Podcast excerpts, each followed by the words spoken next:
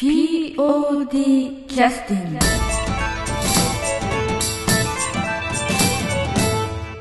お待たせしました。前回の続きです。友人企画簡単、野地大輔さん、作演出の杉村直美さんに来ていただいております。それでは続きをどうぞ。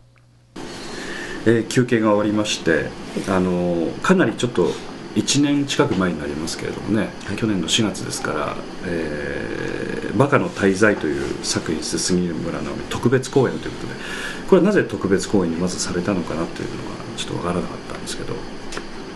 うーんとなんかあったんですかね。自分のやりたいのをはい。あ書いちゃったから。ら定期公演にするとちょっとどうかなというお気持ちがあったということですね、まあ、ファンもいなくなるかなみたいな。まあ癒されたやつは見に来るなという表題でね、えーやってらっしゃいましたんですけど実際癒されませんでしたし、えー非常に嫌な気分で帰りましたので、え よかったよかった。アンケート見るとね結構ね癒されてる人もいたんですよ。こうなんか悪い方にーうん。もう突っ走っていっちゃうとうん。かえってなんかすっきりしたとかいう人もいそうたねまあ話自体はその出てるしこうキャラクターがあのいろんなその全人生の選択肢があるんだけれども、結局選択するところが下手なところに皆さん選択をしていかれるというか、うん。そういうことでなんですよね。うんうん。違うの？うんうん。全然違う。違うの？全然違うよ。どあのおそらくこう選択すればこういくんじゃないのっていう逆の方向に皆さんそれなりのこあそれがバカだってこと？うそうそうそうそうそう。ああ全然違うあそういう見方じゃないんですか、うん。でもすっごい誰もアンケート見るとうん。誰も分かってなくて。うん、うん、これ失敗かな？みたいな感じです。そそういう意図がもしあるんだったら、分かってなければもしかしたらそういう意味が伝わってなかったかもしれないですけどね。うんそれでまあ脚本読んで、うん。うんその意図分かってた人もううんんこれじゃ伝わらなかったかもしれないですねっていう感じでしたね。その題名に対してということですか？それともテーマっていうことですか？テーマに対してね。うん。だからこう結局バカのまんまでいいですみたいなアンケートとかも多くて、うん。うん、バカってねキリストのことだったんですよ。誰もわからないでしょ。あそうなんですか？えー。はい、こう誰万人を愛するええ人にをバカって表現してたんです、ううん。んということはこれはキリストの視点で物事が書かれてるってことですか、うん。じゃなくてユダの視点で、ああ豊か。そうか。結局あの途中朗読があったんですよね。あごめん。ちゃんと覚えてないよそこ。あやっぱり だろそうこなが重要あそこ結構重要だったんです小説があって。あの陽子がず陽子ってあのええ主役の女恋人のねえ女のえ川田梨紗子さんがやってらっしゃった、うん。はい。はいはい。途中読んでるあのずっと読んでる本があって、あれがあのあれなんですよ。あれなんですよって。誰？太宰治の太宰治の駆け込み訴えっていうのまあ読んでる小説がありました、うんであれがユダの視点で書かれてる話でそれでそのあなたは誰にでも優しい私だけを愛してくれないっていう部分を、うん。こうまあ朗読してて、うん。うん。でその誰にでも優しいのは自分だけ愛されたい人をどれだけ傷つけるか分かるかという、まあ、実際私ユダと一緒にお会いしたことないですけど、まあ、いわゆるその独り占めしたいみたいなところがねキリストに対してあって、あの嫉妬したみたいなところがね、まあありますからね。結局テーマとしては、ええ世の中の人はみんなユダだ、うん、うん。自分の、うん。自分だけいいようになりたい、うん。不幸な人を見てあのああよかった自分はそうでなくてよかったとかうん。になるんじゃないの、ええ。っていうなんかこうでもみんな表面上はみんな幸せになればいいうん。っていうふうに言わなければならないと思って生きてるんじゃないの？それでうん本心でみんな幸せになればいいって言ってる人はバカだ、う。んうんうんうん、そのユダからしてみたら、うん。その人たちの方がバカだっていう意味なんですね、なるほど。実際あの野地大輔さんがされていらっしゃった役というのは、あのなんていうんですか悪い人ではない。そううん悪い人悪い人ではない。ですねうん。でも知恵のある人ではない。ただ、そうね。うん、ただ優しい。ただティッシュください。だからそういう人っていうのはやっぱりあの罪を作ってきますよねやっぱりね、うん。でも見てる人っていうのはその辺の優しさと知恵というかあの罪を作っていくところっていうのは深くやっぱり私もそうですけどこう考えることがないんですよね。逃げるっていうかね。うん。あんまり考えたくないところなんですよあの辺はね。だから見ててちょっと嫌でしたよねやっぱりね。うん、嫌でしょう。だってうん。みんな自分だけ愛されたいでしょ、うんとかって突っ込まれると。ね、うん。そうそうそう。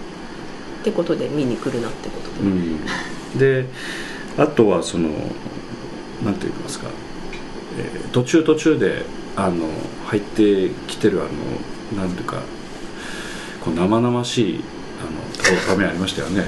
マラヒですか？失礼いたしました。いやいやいや。おぞましいもの。いやいや。あのああいうものっていうのはやっぱりその昔からす杉村さんっていうのはその、今ラジオ聞いてる人わかんないかもしれないですけどあの途中途中に要するに生々しいあのなんていうんですかパフォーマンスというかがあるんですね。こう知を感じるというかね、うんそうそう。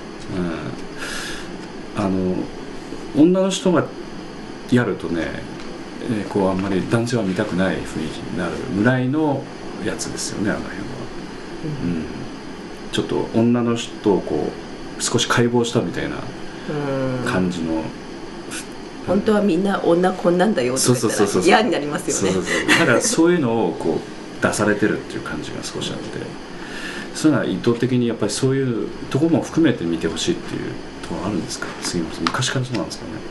なんでしょうね。でもほら普段一番隠してる部分じゃないですか。いや隠してますって。ね。ね。うん人間としてはね、うんうん。だからなんかそういうのを出したくなるんですかね。芝居とかになるとね。全部全部さらけ出さなければ、うんまあ、引き出し少ないから、うん。全部出さないとダメなんじゃないですかあれ確か、えっと、18歳未満お断りでしたっけ？そうですそうです。ですよね。あれ若い男の子が見るとうん。ちょっと人生あのあんまり良くない感じがします。影響与えますか？らねうんやっぱり女性に対しては少し憧れを持ってうん。聖なるものとしてこう 若いうちは捉えないとあんまり良くないような気がしますよね、まあ配慮まあそこでちょっとうんだからそういうされた面もあるのかなと。そしてまああんまり小さい子が見るとえ最後自殺したじゃないですか、えええ自殺綺麗に描きたかったんですよね、うんうんうん。自殺を美しく描いて、うんうんうんうん。なんかそれがとてもいいものだと思われてもとても困るっていうかね、それもそうですね。それ大きいですそれが一番大きいですよね、ある程度判断できる人じゃないと、うんうんうん。うん。まあ、あのこういう結果を選ばざるを得ないっていう、まあ、ストーリーとして考えてくださらないとね。うん。うん非常にだからあの杉村節なんですかねあれが、うん。でも気に食わないところもあるんでしょうけれども。そうですね、うんやっぱ期間も短かったし、うん。それにうんみんなに役者自体もねだんだん分かってったっていう感じだったので、うん、自分もなんか「なんで自殺するんですか?」って質問されても「え死ななきゃならないから」とか言ってしか答えれなくて最初は。うん。なんかだいぶ経ってくるとやっぱ、ユダも結局命を絶つけど、うん。もうなんかそういうバカっていうかね、うん。そういう優しい人ってもう無敵でもうかなわないから、うん。結局その道しかないみたいな、うん。うん、とこに行くんだけどもううまく説明できないんですよね。そういうとこもあって、うん。まあ自然には感じましたので、うん。まあまあそれがやっぱり流れなんでしょうね、うん。全部全て論理的にね、うん。判断というか説明ができるっていうのは難しいところがあるので。そうですね。理屈理屈じゃない。じゃない部分ってやっぱり、まあ、一つ言えることは倉田さんに申し訳なくて自殺したわけではないうんうんというあのバカな。はいはいはいはいはい。それでは休憩の曲に入りたいと思います。第27回公演「広くて素敵な宇宙じゃないか」より「クリコの殺意」お聞きください「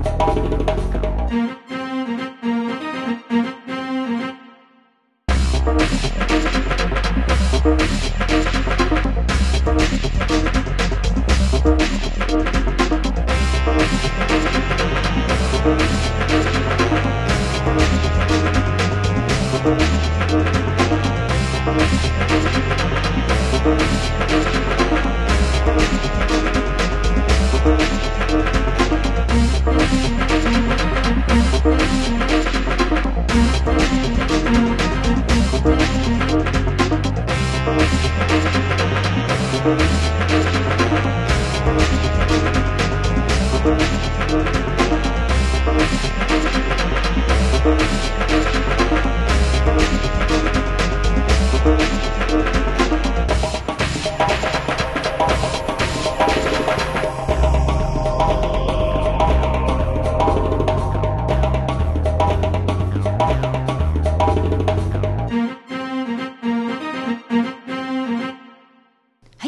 の曲が終わりました続きをどうぞ。まあでも本当にあとはその川田さんが非常に頑張ってらっしゃったというイメージがあったのとね、えー普通まあ芝居まあ私たちが見るこう芝居っていうのはちょっとあそこまで暗いのはなかなかないというか厳しいのはないのでそれがデビュー作で、うんしかもあんなねね。見ず知らずな人とねね。ラブシーンまでさせられてね。あんな格好までさせられて格好までさせられて。でなおかつねあのやっぱり主役の,、あの形なのでっていうか本当に基軸の人なんでセリフも多かったですし。うんおそらく杉村さんからの指導もかなりねいろんなことがあったと思いますがよく頑張られたなと思って。そうですね、うん。例えば、まあ、もっと上手い人がやればもっといい作品になったかもしれないけれども、うん。でもこうこの役として一番大事なのは必死ってことね、うん。うん。だから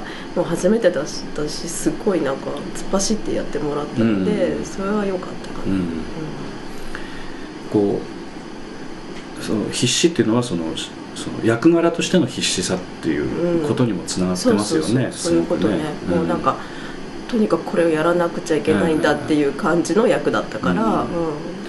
まあ言い方はちょっとあのあの失礼になるかもしれないですけど少し目がいってるというかなんか、うん。そういう必死さになってましたんであの役柄っていうのはまさにね、もうまあ何も考えずにそれに必死になってくれっていうパラ感じ、パラノイアというかこう執着してくるみたいなすごいそういう雰囲気が出てましたんで、うん、逆に野地大輔さんとのバランスが取れますよねそれでね。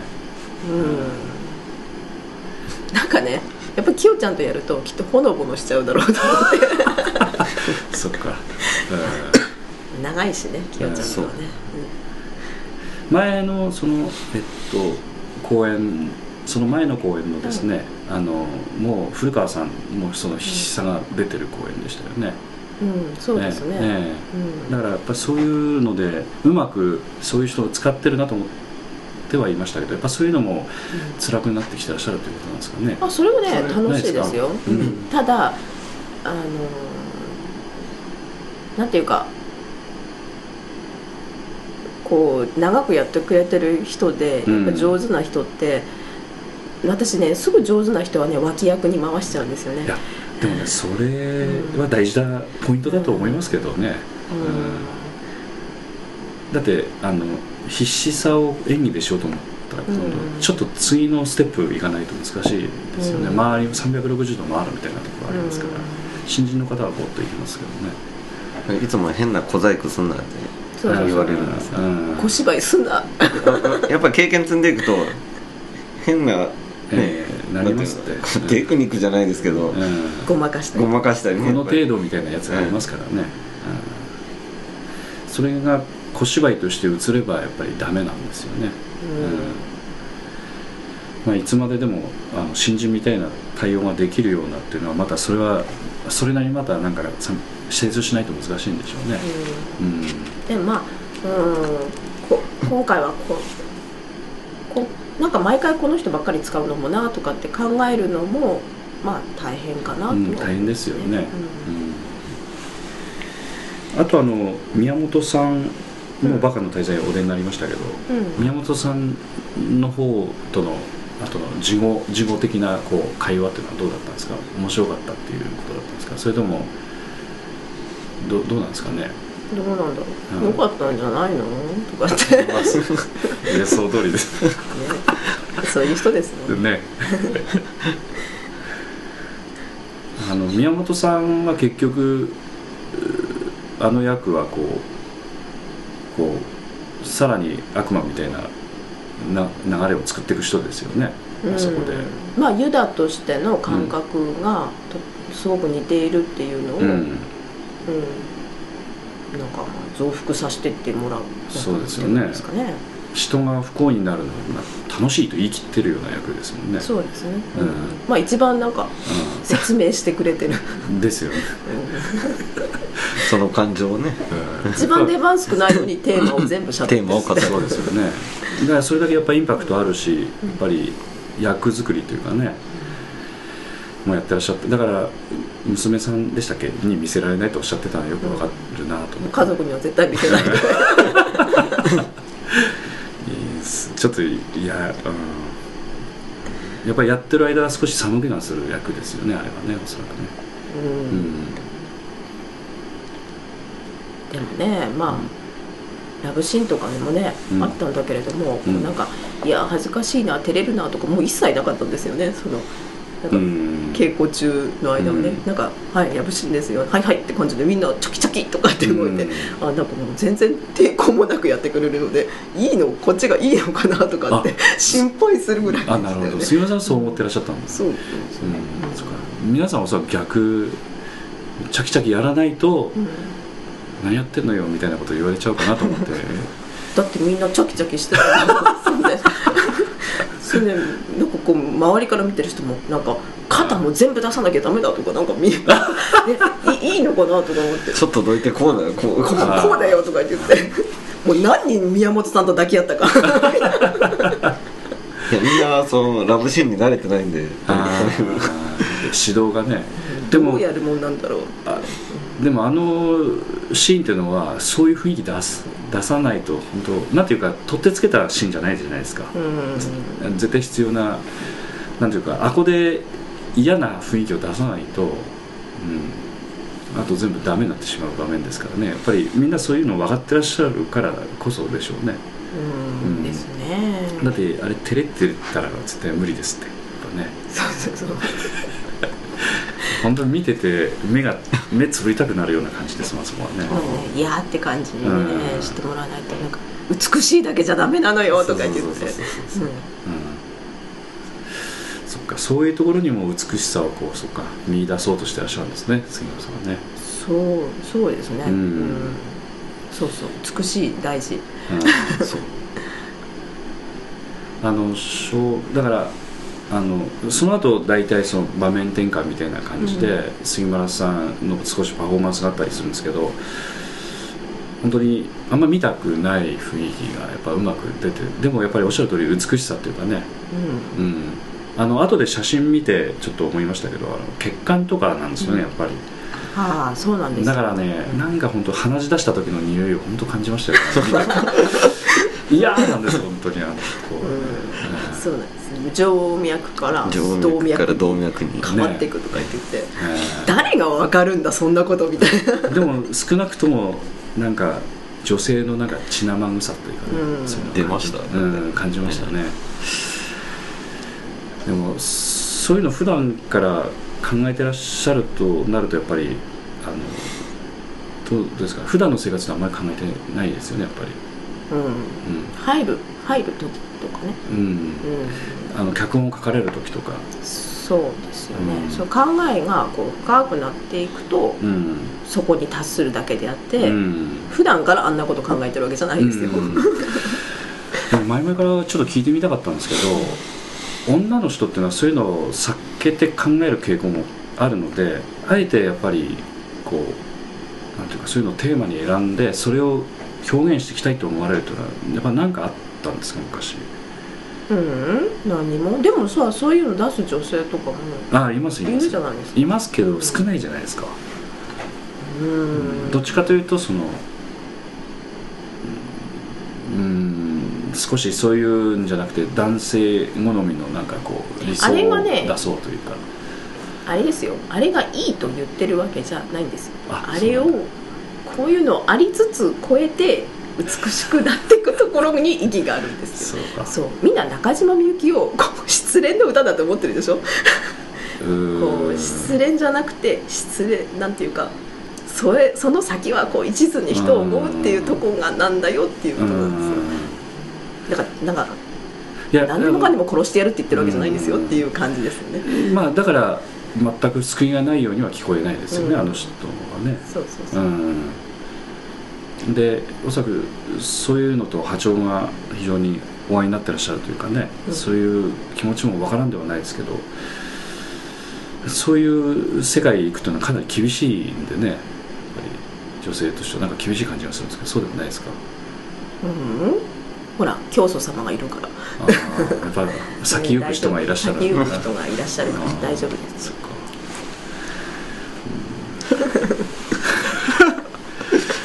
あの本当にねそういうところっていうのはあの魅力的でもありますよ。あのなんていうか、うん、母親も母親的っていうかね母親っていうのはそういうのもなんか包含してるような感じもちょっと男性から見るとあるんですけど、うん。うん、どっちかというとその若い女の子にはない魅力ですよね。別に杉村さんが若くないというわけじゃなくて。